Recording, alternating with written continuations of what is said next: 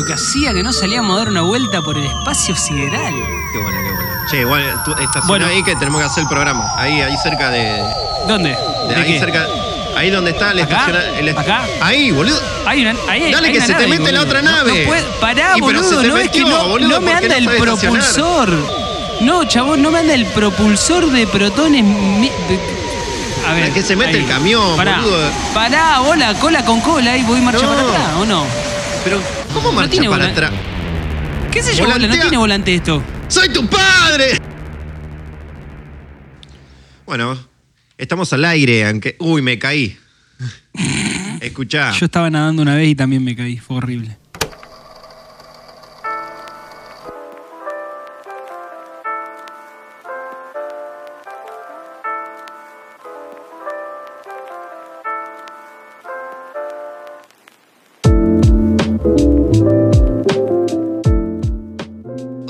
¿Cómo están? Sean todos bienvenidos a este nuevo episodio de este programa que se llama. Crónicas cotidianas. Mi nombre es Max. Vales y. ¡Ah! Me recagué, amigo. Perdoname, boludo, perdoname. Mi nombre es Max Vales y estoy con. Fer Taylor, ¿quién les habla? ¿De qué vamos a hablar hoy? Hoy Fer tenemos- Taylor? Hoy, eh, Sí, bueno, ¿qué, qué, qué? sí. Un, un- un episodio espacial, aunque en realidad es la mitad espacial y la mitad media loca. La mitad, eh, claro. Ay, por favor, alguien que me mate. Vamos a hablar hoy de dos tópicos muy fascinantes, los cuales son, primero, yo elegí mi propio tópico, mi propia mitad, que se trata sobre los agujeros negros. Y sí, va a haber Los- muchos chistes con relación a eso. Los negros agujereados. Escuchá, tu contrato no te permite matarte hasta dentro de dos años. Hasta mayo del 2022 habíamos quedado. Claro. ¿Por qué? ¿Y vos de qué vas a Firmaste. hablar? ¿De qué vas a hablar vos? Ah, bueno, oh, Yo- para, para, no, no, que, que, que, que después. Ah, ahí está muy bien. que sea una sorpresa. Ahí está. Bueno, escúchame, escúchame. Estuve pensando últimamente en la ducha, mirando hacia el techo, hacia el cielo, pero como bueno, estaba el techo, tenía que mirar el techo, y pensaba en el espacio, hola. Hemos hablado del espacio, me acuerdo, en el em, episodio de los viajes en el tiempo. ¿Te acordás que había una, una paradoja del hermano gemelo, no me acuerdo qué, que cómo pasaba el tiempo? Sí, la, la paradoja de los hermanos. Claro, de que uno se iba al espacio. O de los gemelos. Y cuando volvía el otro era más joven o más viejo. O el otro había envejecido y el otro no, no me acuerdo. El que queda en la tierra em- es el que envejece, sí, sí. Bueno, yo me puse a pensar eh, eh, de algo muy interesante, que es como dije yo, el agujero, el agujero negro. Agujero negro. ¿No The te- Black Hole. The Black Hole, The Dark Hole. Escúchame, ¿no te da cosa pensar que hay una fuerza espacial capaz de destruir la vida como la conocemos? Con tan solo hacer... Sí, sí. De hecho, hay un agujero negro bastante cerca de nuestro. nuestra órbita. De nuestro. pla- de nuestra. No, no, órbita, Galaxia. No. Sí. Sí. Bueno, No, no, no. ¿No hay uno en el centro de la galaxia? Eso dicen. Mis conocimientos no llegan a tal, pero me he documentado un poco como para decirte de qué va el tema de los agujeros negros. Vamos a ser sinceros. Bueno. Cuando éramos chicos nos decían que había nueve planetas, después que Plutón no es un planeta, después que un montón de cosas de ese estilo, y después te terminás dando cuenta por el famoso video de YouTube donde vas viendo los planetas cada vez uno más grande que el otro hasta que llegás a planetas que supuestamente se descubrieron y que llegan a tener, no sé, 5 millones de veces la masa del- del- de la Tierra, del Sol, de, Sí. ¿Viste alguna vez esas imágenes que hay o de esos videos como que como si fuese el Google Earth cuando vas eh, quitándole el zoom a, a tu casa o donde sea que te parás y ves el planeta Tierra? Bueno, así pero de la galaxia he visto algunos yo dando vuelta. Sí, sí, sí. Están buenísimos. que termina siendo un puntito en, en- un mar. Es una locura. La verdad que es una locura. Imposible no decir que hay vida. Es otro tema, ¿no? Ya ese para otro tópico, pero imposible no decir ignorante, digo, hasta, hasta diría esa palabra. El que se ofenda, que se ofenda. Eh, hasta ignorante decir que en tanta cantidad de, no sé, de, estrellas, de galaxias, vos pensás que cada galaxia tiene su, sistema, no sé si sistema solar, pero no me acuerdo cómo era, bien. Un- un- porque hay miles de galaxias, cada galaxia tiene su... eh, ¿Cómo se llama lo que son la Vía Láctea y la... Sí, galaxia. La Vía Láctea es nuestra galaxia. Bueno, y la Andrómeda de la que está al lado, bueno. sí. Y siguen siendo cositas ínfimas, bueno, cuestión. Agujeros negros. Te ¿Qué pasa, pregunto, antes de empezar a, a taladrar, ¿no? Con el tema de los agujeros negros. ¿Qué es para un agujero negro? Que es para mí, en realidad, yo. mm, ¿Qué crees que es?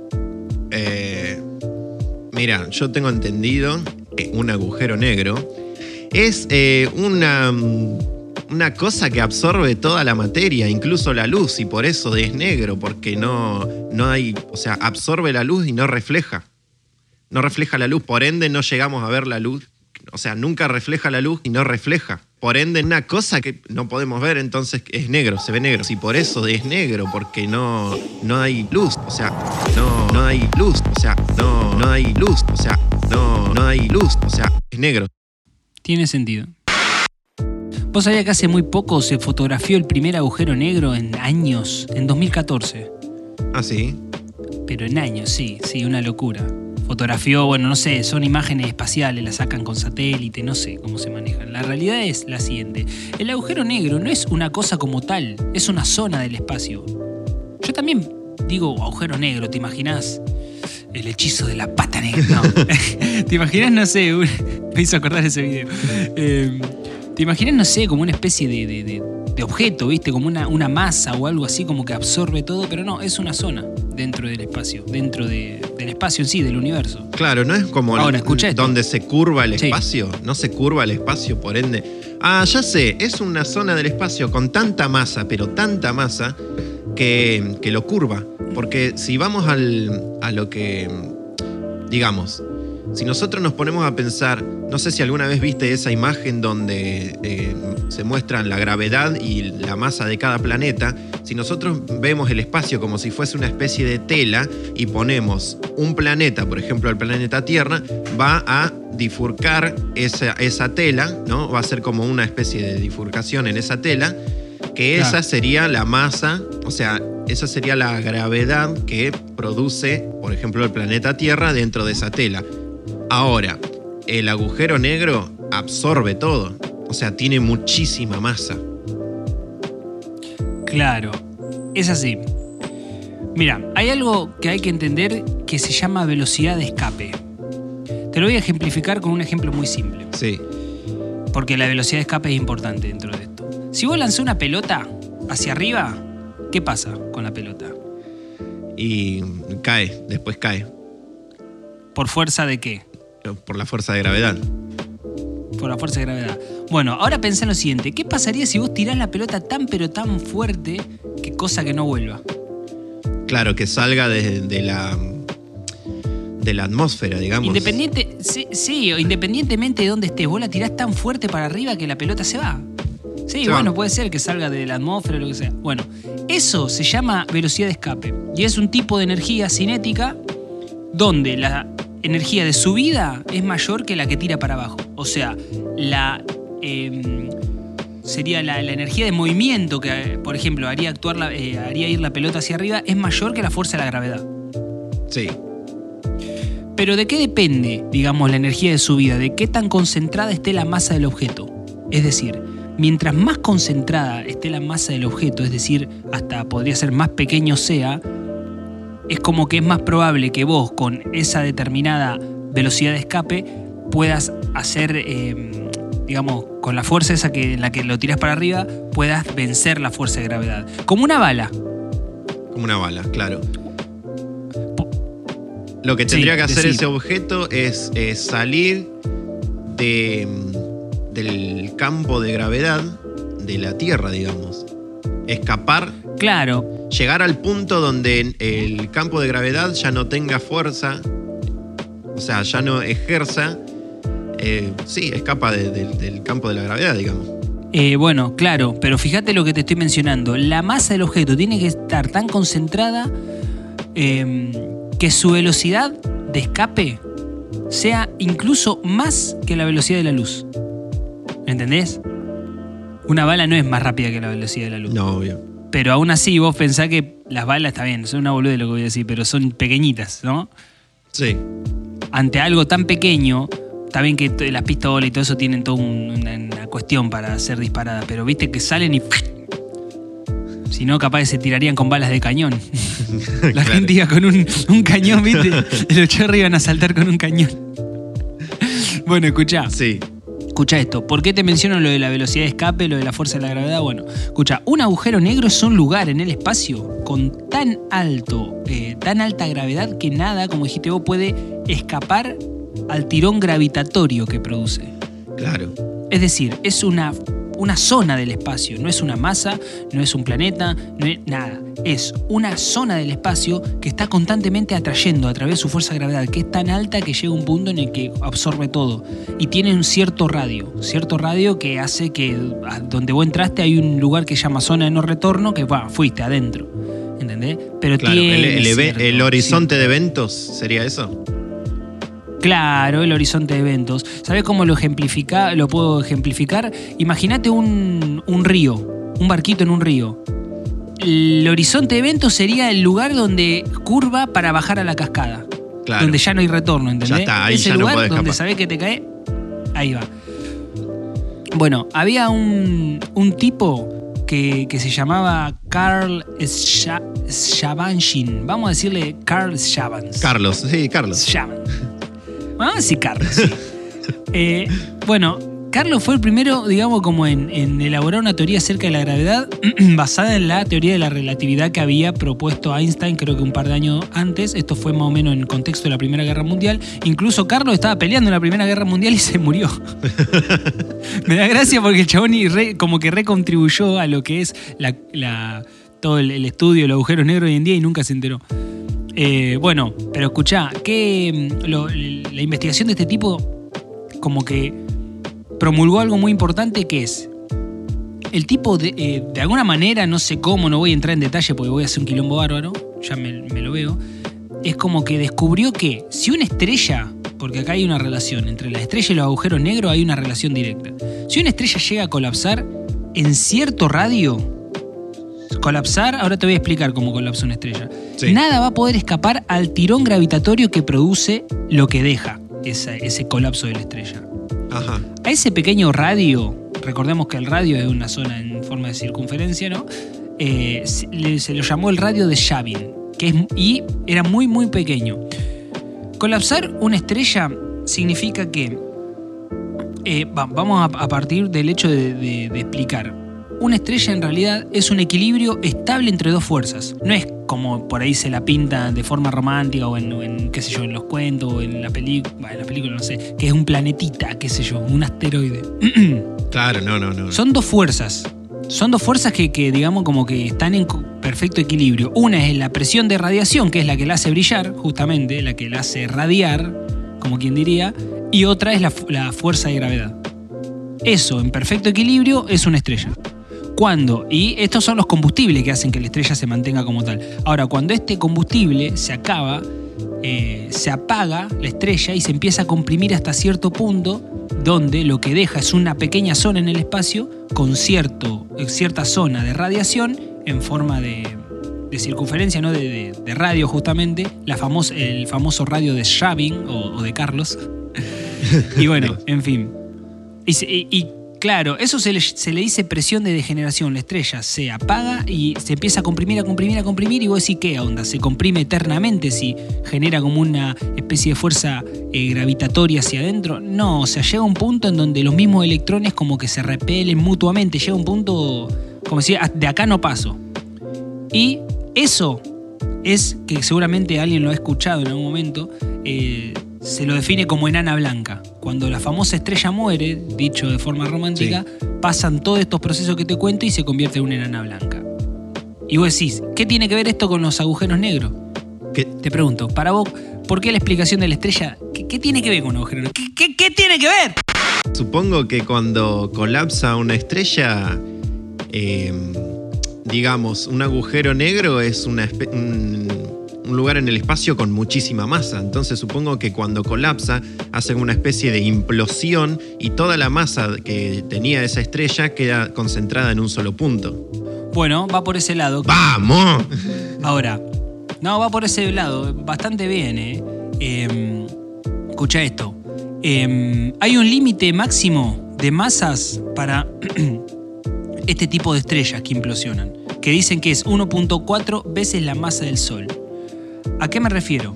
Hay estrellas que son masivas, ¿no? Sí. donde la, la presión de degeneración, que es esta forma de ir comprimiéndose y degenerando como un centro gravitatorio cuando la estrella se está apagando, no es, esta presión de degeneración no es suficiente para la masa que tiene esa estrella. Y es lo que dijiste vos, colapsan más allá del radio de, de Carlos, como le Sí. dijimos hoy, y forman un agujero negro, que es una estrella ma- masiva que colapsa. Las estrellas pequeñas entran dentro de, este radio se convierten en enanas blancas. Las que son muy grandes, que salen por afuera, que ya no- como que no, no dan abasto, como quien dice, se convierten en zonas, como te dije hoy, del espacio, llamada agujeros negros, donde todo lo que va adentro. Y algo, eh, algo interesante de los agujeros de. Los agujeros negros, o como también se le dice, ¿viste? Agujeros de gusano, es que son zonas que están continuamente eh, radiando, radiando, radiando, radiando. Eh, o sea, generando radiación. valga Claro, un agujero de gusano no es, por ejemplo, justamente una curvatura en el espacio-tiempo que conecta una parte del espacio con otra. Tiene una entrada y una salida. Bueno. Y ahora empieza la parte, después de que hablamos de esta cosa, es re aburrido todo lo que dije, pero bueno, ya fue, ahora empieza la- lo, lo copado. Hay que flashear, loco. se me cayó el... Pará que me voy a...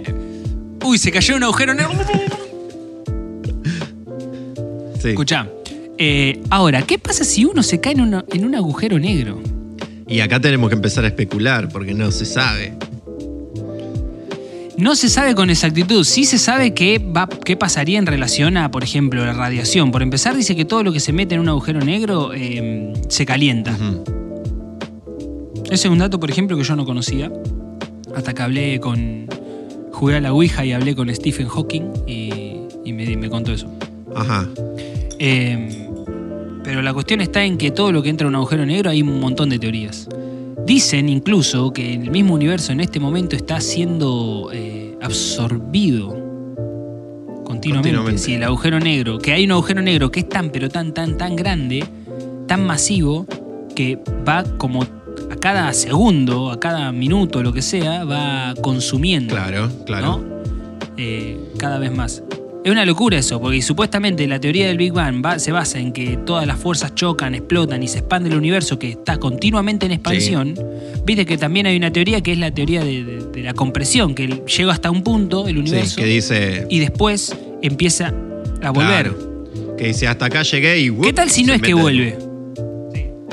Claro, ¿qué tal si no es que vuelve, sino que está siendo absorbido? Fíjate lo que te dije hoy. Las estrellas cuando implosionan y se convierten en enanas blancas, eh, se van comprimiendo, comprimiendo, comprimiendo, comprimiendo, comprimiendo, comprimiendo, comprimiendo, comprimiendo, comprimiendo, comprimiendo.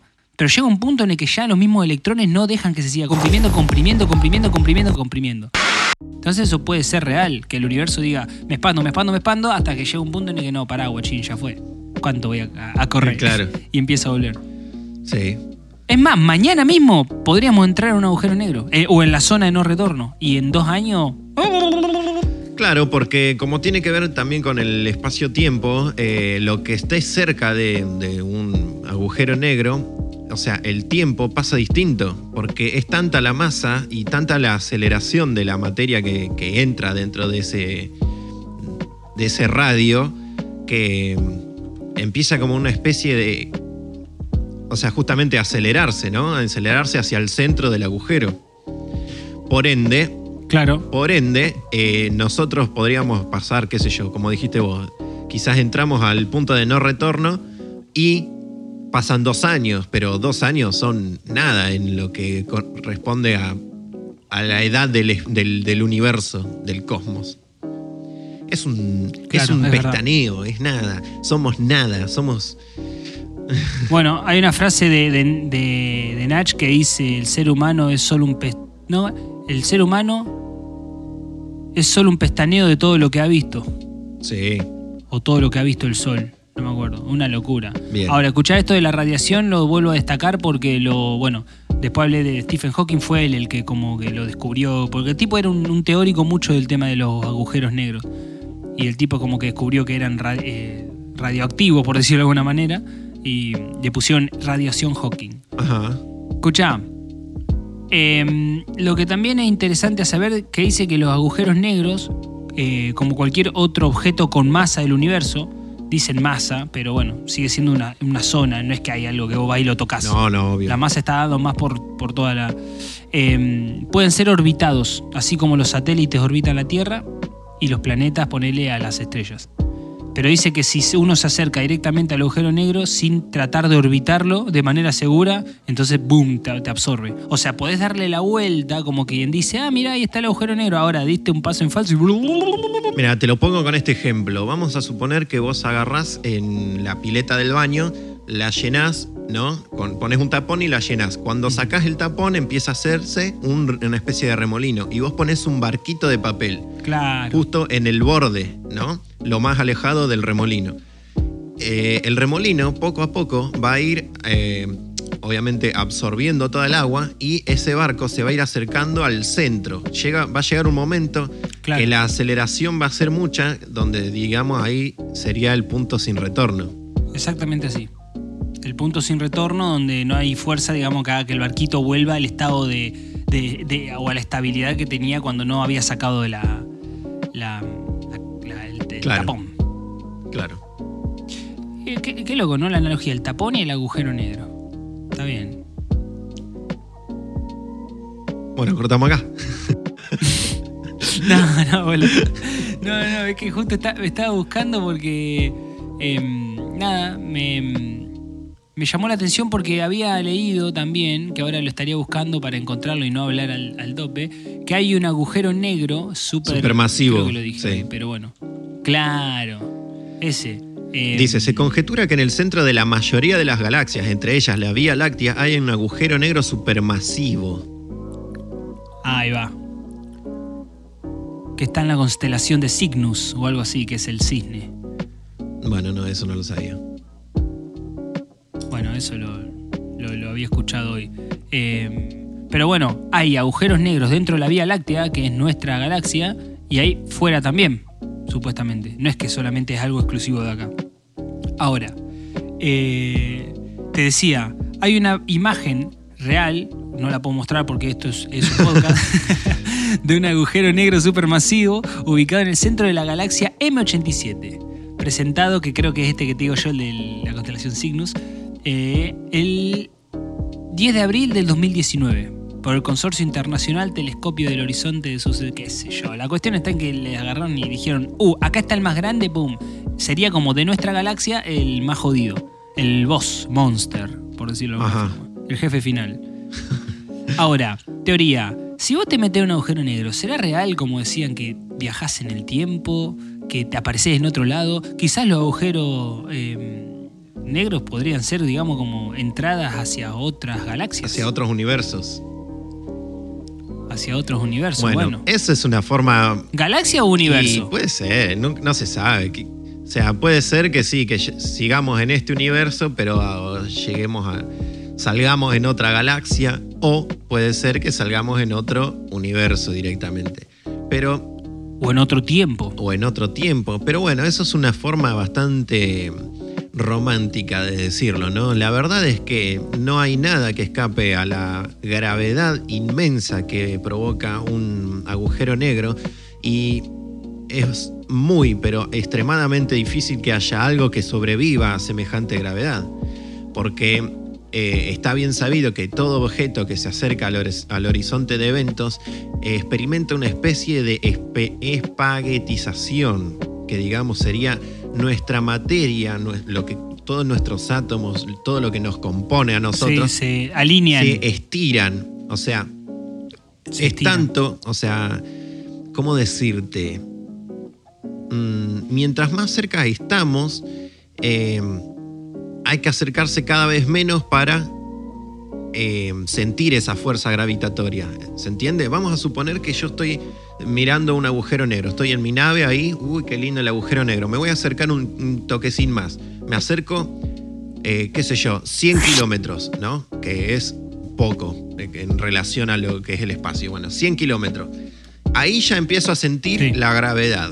Ahora, no me tengo que acercar 100 kilómetros más para sentir el doble, sino que quizás la mitad, ¿no? 50 kilómetros y empiezo a sentir el doble de gravedad.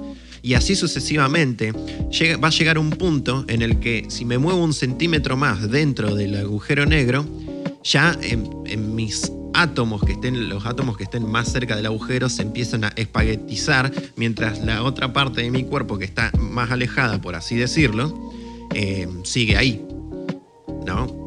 Es una forma muy, Sí. muy burda de decirlo, pero para explicarlo de alguna manera es básicamente así. Eh, ¿Qué es espaguetización? Es esa, es, es esa fuerza que te atrae con tanta, con tanta fuerza, valga la redundancia, que te estira, te estira como un espagueti. Y sí. Eh, ah, Vos sabés que sospechaba que era como espagueti por la espaguetización, algo me sonaba, de algún lado lo tenía. Ahora, nada sobrevive a eso. Sí, Una vez que tus, eh, todas tus células y tus átomos empiezan a, a descomponerse, a decir, bueno, me estoy estirando, ¿cómo volvés a eso? ¿Cómo volvés a que sea, a, vol- a volver a tu cuerpo, digamos? A que se reacomoden de forma que de, que haya una salida, digamos, especulando que hay una salida del agujero negro, se reconformen, se reagrupen de la misma manera de la que entraron. No, Medio complicado. Bueno, sí, ahora escucha esto. ¿Vos sabías que en un agujero negro, en teoría, el tiempo es más lento? Bueno, Cerca, Claro. incluso. Porque supuestamente dicen que la, la, la- la fuerza de gravedad, digamos, como llevada cada vez más al extremo, eh, afecta nuestra, no sé si, no- sí, nuestra percepción del tiempo. Entonces, si vos tenés un reloj cerca de un agujero negro, en teoría las manecillas te parecerían ir más lento. bueno, Es una teoría que, que elaboró Einstein sobre relatividad espacial, no Claro. sé qué, espacial. tiene que ver con lo que había dicho la otra vez con el tema de la teoría de los gemelos. Es lo mismo, nada más que llevado a un Claro, extremo increíble, ¿no? Porque justamente si nosotros, la teoría de los gemelos lo que decía es que uno, tengo un gemelo que se queda en la Tierra y yo agarro y en una nave viajo a una velo- al espacio en una velocidad cercana a la velocidad de la luz, que creo que son 300, 300 millones de kilómetros por hora, o me fui a la mierda, o son Ya te digo, mientras vos bueno, hablas. o son 300.000 o 300 millones, pero es una locura. De kilómetros por segundo. Ahí está, 300 millones de kilómetros por segundo. Entonces, si vos te, Sí, si vos sí, te pones a pensar que ya a esa... 300 Sí, 300.000, perdón. 300.000 kilómetros por segundo. 300.000. Es, es una cifra redonda, en realidad un número un 299.799. Claro, claro. No, 299 millones 792.458. Ahí va. Bueno, redondeando, Sí, 300.000. 300.000 kilómetros Eh. por segundo. Es una locura. Ah, Entonces, si yo agarro una nave y llego a una velocidad cercana a esa velocidad de la luz, ya empiezo a experimentar eh, lo, que, digamos, lo que sería, digamos, la, esta, la teoría de los gemelos, digamos, que el tiempo que para mí transcurre dentro de la nave a esa velocidad es mucho más lenta que, los que, que todo lo que está pasando afuera. Por ende, cuando yo vuelvo a la Tierra, para mi gemelo en la Tierra pasó muchísimo más tiempo que para mí dentro de esa nave por, por la velocidad que yo llevaba. Ahora, volviendo a lo que vos dijiste, eh, sí, tiene mucho que ver. Vos fíjate que ni siquiera la luz a esa velocidad tan inmensa puede escapar de un agujero negro.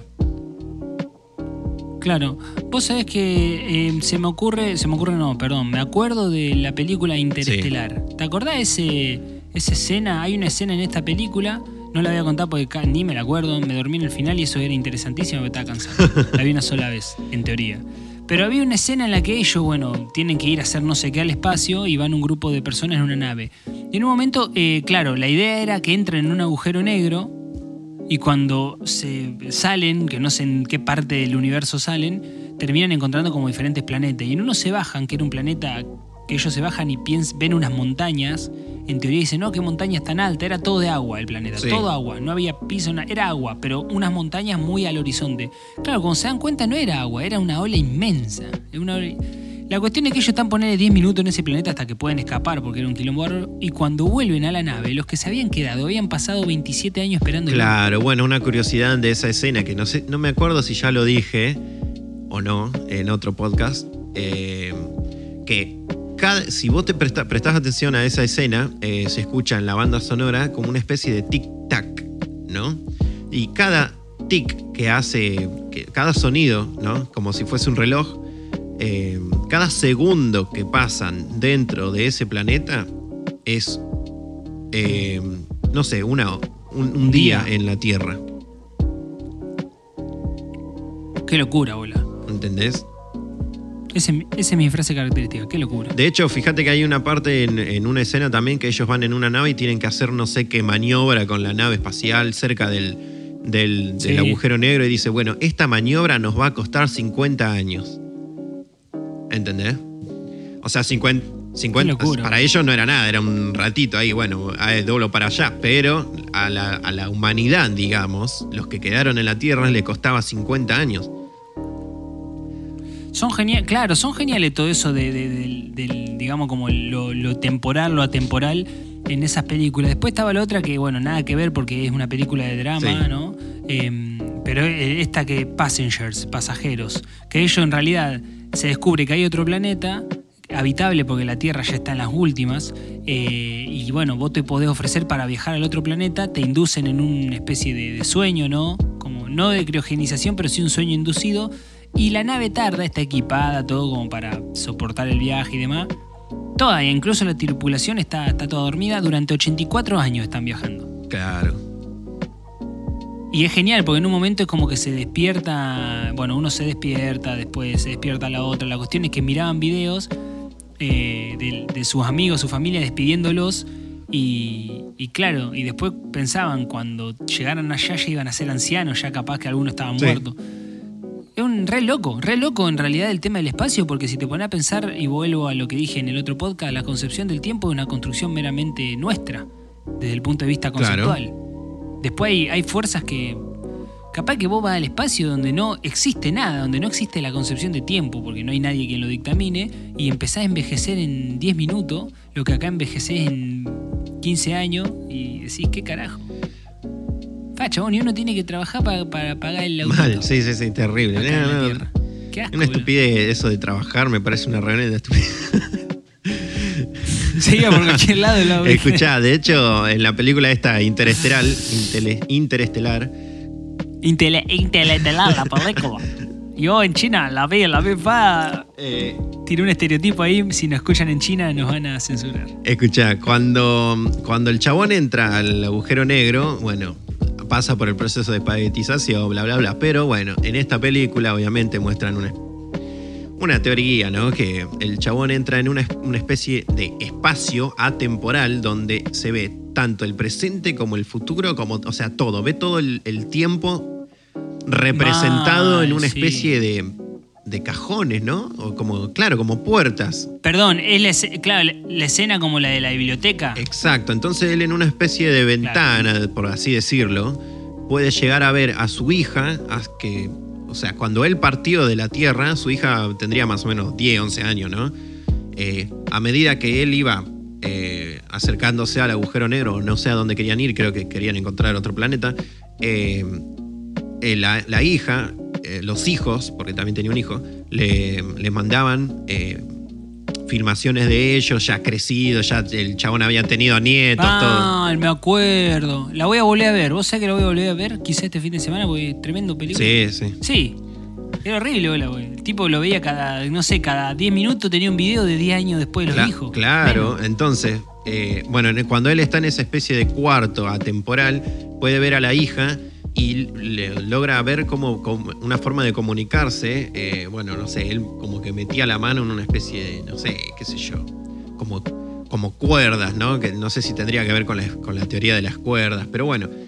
la cuestión es que él movía así la mano en esa especie de cuerdas y del otro lado, eh, digamos en, en otro tiempo, en el pasado, eh, hacía caer libros y esas cosas y él lo que se da cuenta es que puede mandarle un mensaje en forma de código Morse eh, con la luz y el polvo, digamos.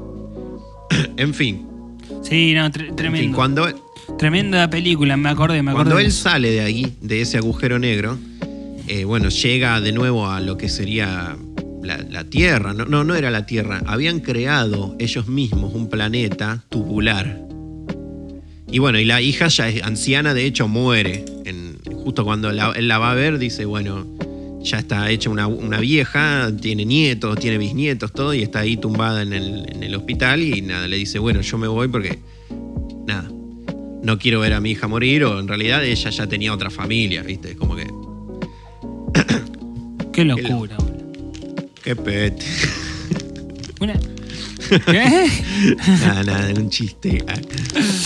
Pa, boludo, vos pensás que hay, hay, hay cosas tan magnánimas, así tan, tan eh, eh, locas, porque es, como digo siempre, qué locura. eh, fuerzas interestel, intel- interestelares capaces, no sé, de absorber hasta la mismísima luz. Y acá uno, ay, eh, me, me, me agarró ansiedad porque no, no me salen las cuentas de, de la Mal, prueba. sí, sí, sí, sí. Ay, no tengo plata para el boliche. ¿Cómo? me voy a tener que quedar el fin de semana en mi casa. ¿Qué te caete en un agujero negro, hijo de remil puta? Mal, mal. me salió el hater. Loco. Eh, Es más, el agujero negro podría con el coronavirus. Lo absorbe. una, una pelea. Una pelea entre el agujero negro y Una el pelea. coronavirus. Mal. Mal, Epi. boludo. Va, no sé si no gana el coronavirus por cómo venimos. Lo contagia y encima tenemos un agujero negro viral. Que encima si entramos nos, Viral. nos, nos espaguetiza y nos contagia de- del coronavirus. O sea que. Y encima se da el lujo de teletransportarnos al pasado para que tengamos coronavirus una y otra vez. Hasta el final de los tiempos que no existe. Exacto. Exacto. Ah, boludo. Bueno, y Ah, me quedo con lo de. vos qué decís que pasa? ¿Qué Sí. pasa al final de un agujero negro? Para mí, eh, si vos te metés en un agujero negro, literalmente tengo dos teorías. La primera es que, nada, que entras como un espacio de la nada misma, como si borraras todo y quedara todo negro, como dice de la Biblia que estaba Dios al principio, en la oscuridad perpetua, eh, flotando ahí. Y si no, otra, yo me la juego, que son como túneles, como si fuesen eh, túneles que va de un, de un coso al otro, de un... De un de- de- universo al otro. De un lugar al otro. Sí, acá tengo los animales, los voy a meter en un agujero negro. y- La- la- ¡Ah! No pasa nada, esperamos, esperamos a que termine de ladrar. Bueno, pará. eh, dame dos segundos, me voy a meter un agujero negro Dale, y vengo. dale, dale. Ya vengo.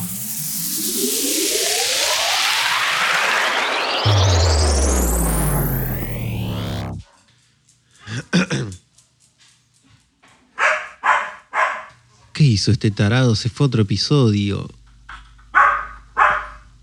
Bueno, gente, vamos a la parte 2. Vamos.